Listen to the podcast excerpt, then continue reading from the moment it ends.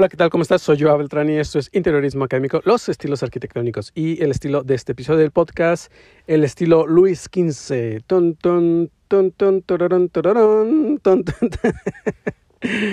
Bueno, quise hacer la musiquita esta, de esta musiquita clásica de biblioteca, pero no, salió, pero bueno, ya te la imaginas, ¿no? Este, este estilo, el Luis XV, wow, eh, un, un, estilo un poco complejo, complicado, eh, este, de cómo explicarlo. Este eh, es uno de los de creo que es uno un estilo arquitectónico que eh, le ocurre lo mismo que le ocurre a el Art Nouveau y el Art Deco, ¿no? Que recuerdo que por ahí este, hice una miniserie para explicar las diferencias. Bueno, el Luis XV creo que le ocurre un poco lo mismo con el estilo victoriano porque en realidad este, si tú los lees, si tú los analizas, son muy similares. Pero obviamente como tenemos unas reglas para identificar los estilos arquitectónicos, pues esas, esas reglas están muy marcadas y ahí es donde encuentras las diferencias, ¿no?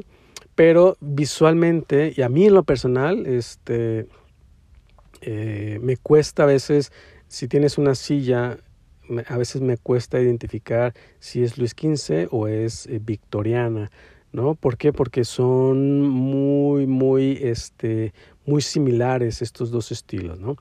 Así que eh, haré un esfuerzo por no confundirlos, no confundirme y que este episodio del podcast pues salga lo mejor posible. Así que, bueno, vamos a comenzar.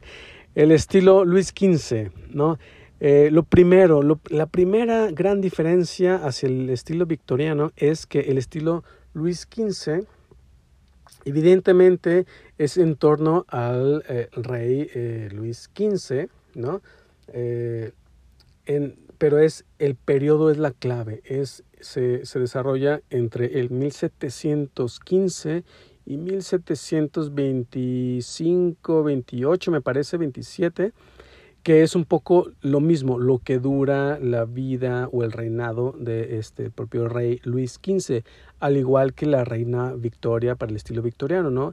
La reina Victoria, este, el estilo victoriano se comprende entre su reinado en 1902, eh, perdón, mil, este, 1800, 1800 al 1900, es decir, casi dura este, 100 años, incluso dura un poco, pues, un poco después de la muerte de la reina pero se enmarcan dentro de su reinado. Entonces, si te das cuenta, pues el Luis XV es en el 1700 y la reina Victoria es en el 1800, finales de 1800, ¿no?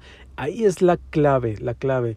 Y si entendemos esta parte de la evolución de las técnicas constructivas, de las técnicas de fabricación de las cosas, es donde vamos a encontrar las pequeñas diferencias que marcan eh, eh, este, que enmarcan a cada uno de los estilos. Entonces, eh, el, estilo Luis XV eh, surge como una especie de pomposidad, si es que se le puede llamar así, en la, en la ornamentación de la decoración interior. Y ojo, aquí hay otra de las claves muy importantes. El estilo Luis XV, casi el 90%, y tan, 90 fue dedicado a la decoración de interiores. Los exteriores sí tienen por ahí una, este,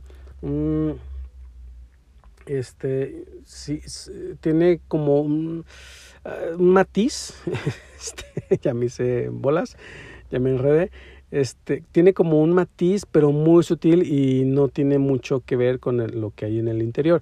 Entonces, dejémonos de lado de la arquitectura exterior este, y enfoquémonos a la decoración interior. Es ahí donde está el 90% del estilo Luis XV, ¿no? Y este estilo eh, puede ser un poco pomposo. De hecho, este, se liga un poco a un concepto que se denomina como el estilo de la regencia, ¿no? que sigue a la, precisamente a la regencia de Felipe de Orleans, ¿no? Este, que es un poco como este, como es, esta onda paralela a, a, a, lo que va a ocurrir culturalmente. Este, al igual que el estilo victoriano, eh, este, también hay un gusto pomposo por eh, la cultura y el arte. ¿Y por qué le digo tanto el pomposo? Porque aquí es donde está una de las claves que diferencia también a Luis XV. Este mismo estilo, eh, Luis XV también fue, es llamado el rococó. este, y espero no estarme, este, este, eh, espero no estarme un poco eh, enrollándome. bueno, este estilo denominado el rococó, que por ahí leía alguna vez que fue como una especie de broma, ¿no? De una especie de, de, de unión entre dos palabras, que era como un estilo eh, pomposo, ¿no? Este, eh, y, ornamentista, ¿no? Entonces era como una especie de, de, broma en ese momento que surge como una especie de sarcasmo que el estilo Luis XV estaba haciendo demasiado, demasiado, este, demasiado ostentoso, demasiado pomposo, ¿no? Este, entonces, este estilo arquitectónico tiene muchas de las bases en los, eh, en los ebanistas. ¿Por qué? Porque aquí es donde surge un antes y un después, digámosle así.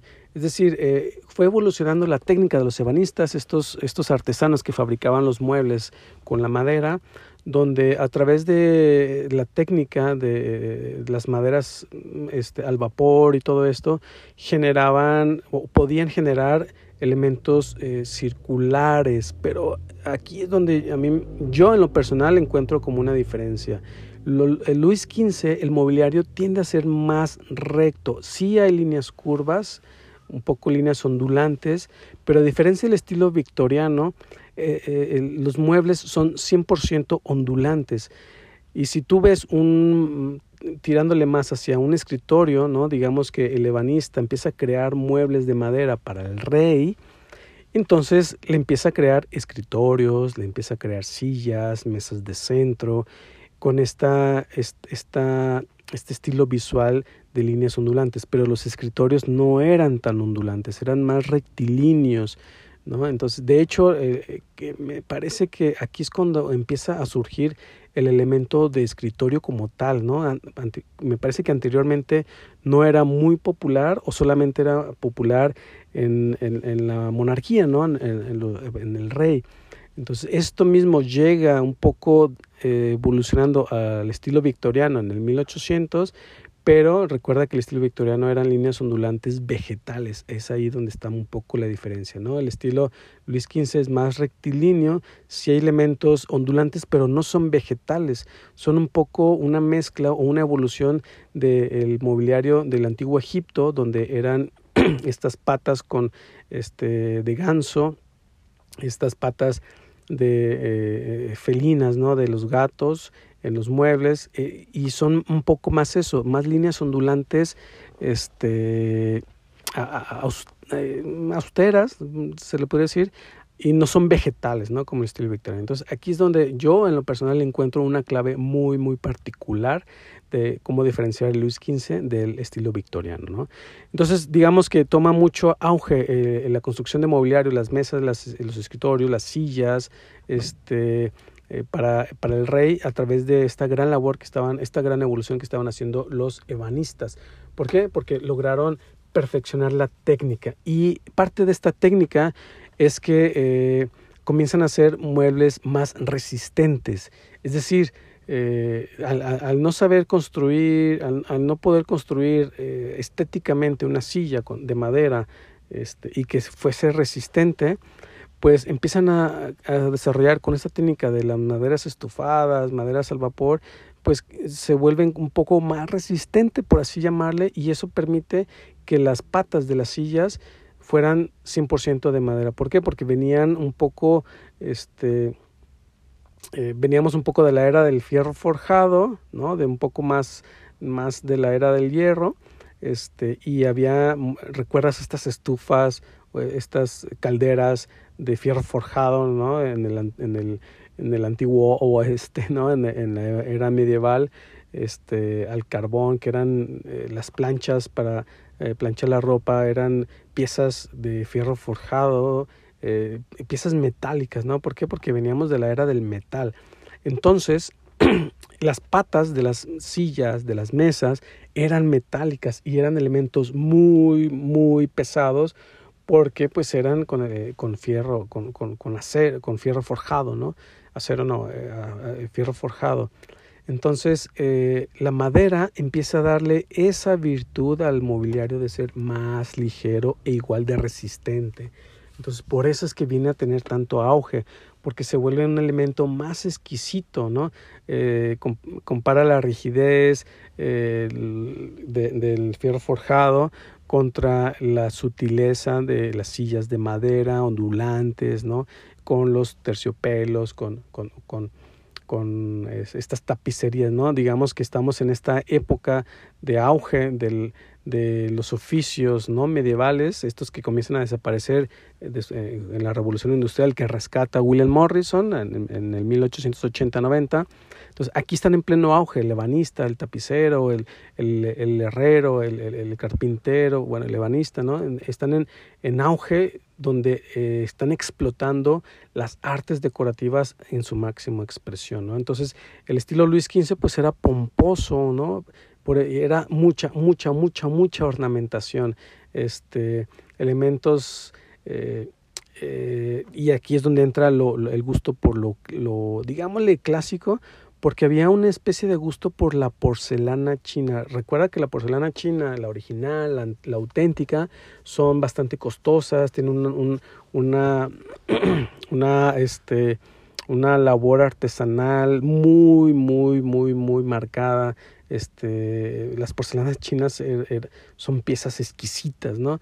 Entonces, en esta época de Luis XV eran piezas predilectas, la porcelana china, ¿no? Entonces, la porcelana china para la cena del rey, este, y sus eventos, ¿no? Y, y luego vienen todo esto, esta pomposidad, ¿no? Entonces, esta pomposidad eh, hace que se le llame al el rococó, ¿no? Entonces, si tú escuchas, eh, hay como, este, como esta bolsa que engloba eh, eh, esa época que era el estilo Luis XV, que el estilo Luis XV, bueno, el estilo Luis XV, el, estilo de regencia o el rococó. Estamos hablando más o menos de lo mismo.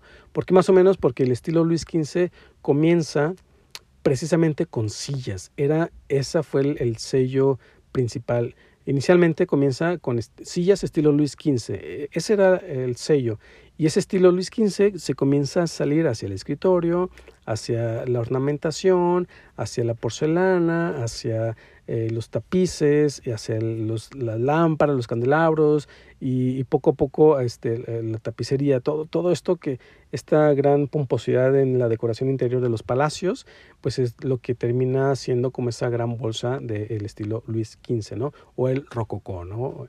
Entonces, digamos que es así como podemos un poco destacarlo. Hay demasiada ornamentación, este, sí que hay elementos vegetales, pero ya como en molduras, ¿no? Hay elementos eh, clásicos muy sutiles, pero casi en, la, en, la, en, las, en los exteriores, en las fachadas. Esa, esa, es la parte como, eh, yo la encuentro como una, una distopía de, de esta pomposidad al interior y una eh, un, un pre-movimiento moderno en, el exterior, ¿no? donde hay austeridad, hay, hay, elementos ornamentales, pero clásicos muy, muy, muy sutiles. ¿no?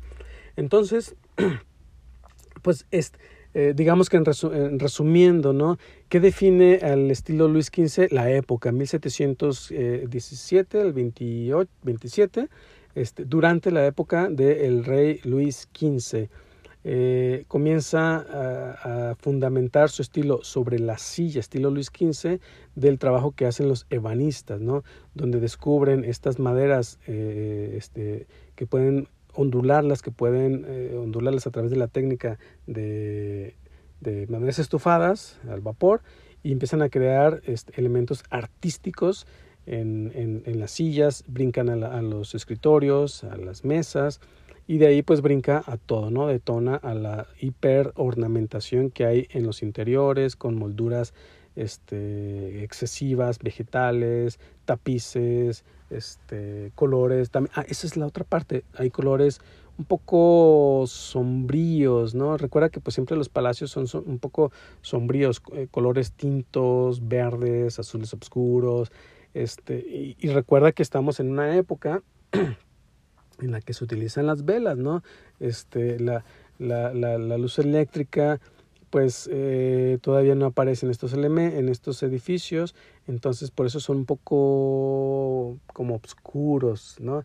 Entonces viene a generar todo este ambiente, maderas obscuras también, ¿no? no aquí no hay maderas claras, es maderas obscuras que le dan ese, ese, tono sombrío que tiene Luis XV, ¿no? A diferencia de, del estilo victoriano que es más, más pasteles, más de campo, ya hay luz eléctrica, ¿no? Al, fin, al final, a los finales, este, este, ya energía eléctrica, perdón, y ya comienza a ver como otro, otro ambiente, ¿no? Otro ambiente más alegre, yo le llamaría, ¿no? Y claramente, pues, este, e, e, esas son las la principal diferencia es la época, ¿no? Obviamente se van ligando porque las épocas se van, van evolucionando y, y por eso es que encontramos como muchas similitudes en el estilo victoriano. Y pues nada, espero que te haya gustado este episodio, eh, este estilo Luis XV, un estilo un poco complejo, lo diría yo, ¿por qué? Porque este, confunde mucho con el estilo victoriano y como tiene ahí muchas ondas este, muy similares, pues es, es, la parte, ¿no? Este estilo muy del centro de eh, Francia, ¿no? Donde se detona, pues obviamente el, el, Luis XV, ¿no? El rey Luis XV. Y pues nada, espero que te haya gustado este episodio y como siempre te invito a que te eh, suscribas al podcast y que estés atento, atenta a cuando salgan los episodios del podcast y que pues por ahí eh, le des cinco estrellitas a el podcast, ya sea en iTunes o en Spotify. Y pues nada, nos escuchamos y nos vemos en el siguiente episodio. Hasta luego.